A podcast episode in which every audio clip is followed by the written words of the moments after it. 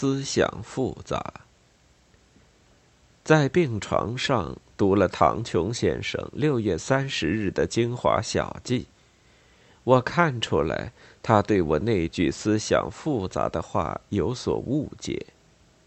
有人说我思想复杂，并非读了我的随想录后所下的结论。我知道有这么一件事情：有一位比我年轻的朋友忽然想起替我竖碑立传，得到他的单位负责人的同意。起初业余写作，后来请假写作。他翻了不少的材料。找我谈话几次，辛辛苦苦写成二十几万字的著作。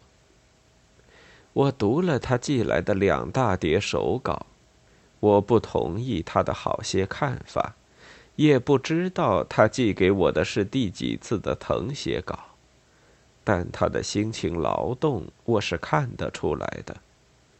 我不好意思给他泼冷水，没有提什么意见。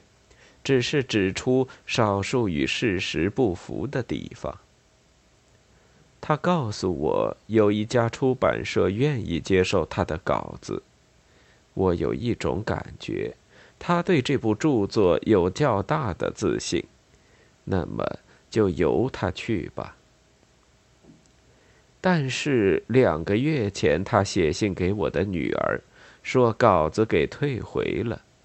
据说出版社里有人怀疑替活人写传是否合适，何况我思想复杂。朋友情绪不好，垂头丧气，从信上也看得出来。很对不起他，我看了信，心里高兴，一则输出不了。无人替我竖碑立传，我倒感到轻松，精神上少背包袱。二则说我思想复杂，我认为是对我的恭维。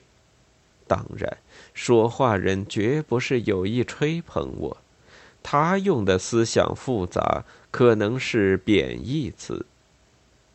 思想复杂的人喜欢胡思乱想。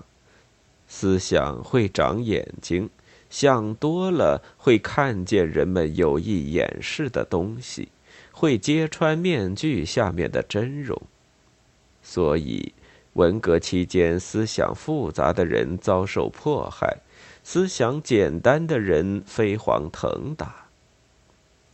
思想不简单，怎么能创造出中字舞？怎么想得到早请示晚汇报？怎么能发明出喷气式？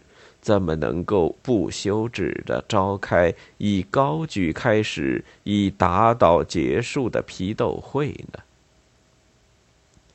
十年浩劫中的生活是应当详细记录下来的，这是人类历史上的奇迹。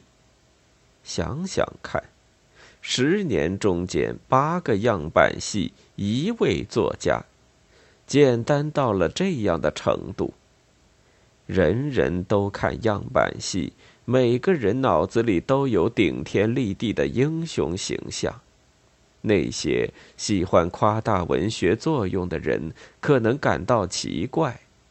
几亿人民齐看革命样板戏，怎么产生不了一个伟大的革命形式？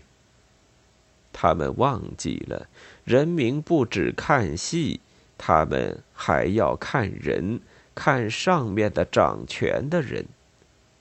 十年中间，人们的思想也渐渐变得复杂。你不带头做。就没有人信你的话。一切都会变，一切都在变，我也在变。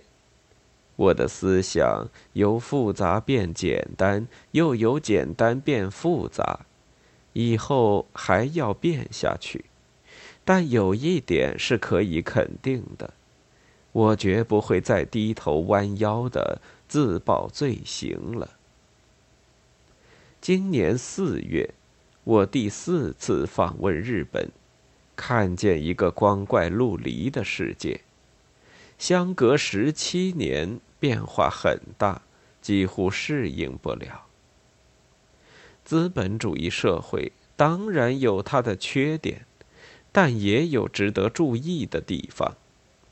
变化总是从无到有，从旧到新，从复杂。到更复杂。我们实现社会主义四个现代化，也绝不会由复杂到简单。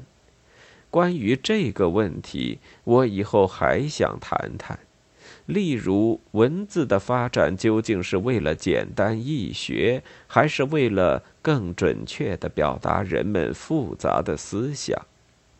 我也有个人的看法。说我思想复杂，是无足怪的。七月十三日。